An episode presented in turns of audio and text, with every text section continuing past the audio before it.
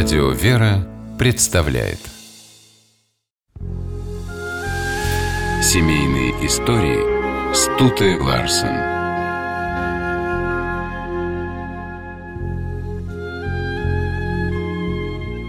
Про Ефима Капеляна и Людмилу Макарову в Ленинграде говорили. Они – счастливая пара. Оба работали в легендарном театре. Чтобы попасть на их спектакли, зрители ночами стояли в очередях за билетами – Капелян и Макарова никогда не выясняли, кто из них талантливее, кто больше. Их жизнь, 34 года супружества, была как песня.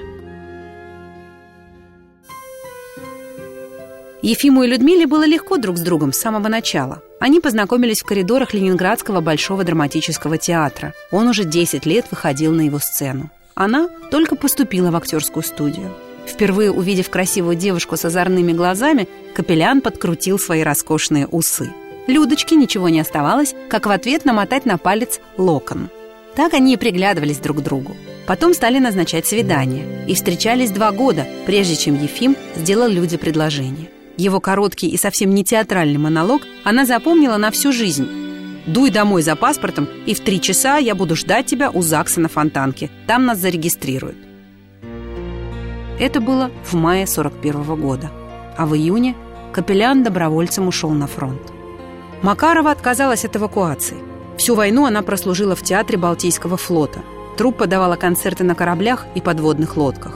Один порт сменял другой, и всюду Люда получала от Ефима трогательные письма. Иногда супруги встречались в блокадном Ленинграде. Фронт был у самого города, и Капелян приходил домой, чтобы накормить жену своим армейским пайком. Один раз Ефим встретил на улице знакомого актера. Тот еле передвигался от голода. Капелян отдал ему все, что было у него в мешке. Людмила тогда молилась только об одном, чтобы муж вернулся с войны. Он вернулся, и они стали самой красивой парой Большого драматического театра. А после рождения сына Кирилла Макарова почувствовала себя счастливейшей из женщин. Капелян с этого времени стал много сниматься в кино, нужно было содержать семью – Популярность у него была фантастическая. Ефима обожали и взрослые, и дети. После роли Бурнаша в «Неуловимых мстителях» мальчишки не давали ему прохода, кричали вслед реплики из фильма и забрасывали снежками, если дело было зимой. А письма от поклонниц со всей страны заваливали проходную театра. Капелян никогда не давал жене поводов для ревности.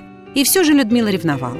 Но все ее попытки устроить сцену заканчивались фразой Капеляна «Люда, я такой ленивый, ухаживание не для меня. Это было истинной правдой. И люди приходилось опускать занавес. Сам Ефим никогда ее не ревновал, хоть в партнерах Макаровой ходили самые красивые артисты театра. Она восхищалась мужем. Он был старше на 10 лет, мудрее. Людмила училась у него отношению к жизни, к людям и никогда не завидовала его кинематографической славе.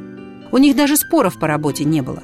Актеры Капелян и Макарова оставались в театре – а домой приходили муж и жена, Люда и Фима. Он вообще не любил театра вне сцены. К Макаровой, которую обожал, при посторонних никогда не проявлял показной нежности. Первое время это даже обижало Люду. Это была абсолютно счастливая семья из трех человек и одной собаки. Все разрушилось, когда случилась беда с сыном. Кирилла избили хулиганы. Молодой актер остался инвалидом на всю жизнь жил с мамой до самой своей смерти в 2005 году. То, что произошло с Кириллом, Макарова называла своим крестом и мучилась вопросом, в чем она согрешила, что сделала не так, раз Бог отнял у нее все самое дорогое. Ведь вскоре после несчастья с сыном из жизни ушел любимый муж. Людмила Макарова осталась одна с сыном-инвалидом. Она была еще молодой и привлекательной женщиной, но замуж больше не вышла. Не могла себе представить, что в дом войдет чужой мужчина. Место Фимы занять не мог никто. От отчаяния Макарова спасали воспоминания и театр. До 90 лет она выходила на сцену и, несмотря ни на что, старалась быть веселой и жизнерадостной. Этому трудному искусству ее научил муж. И она до конца своих дней была ему благодарна.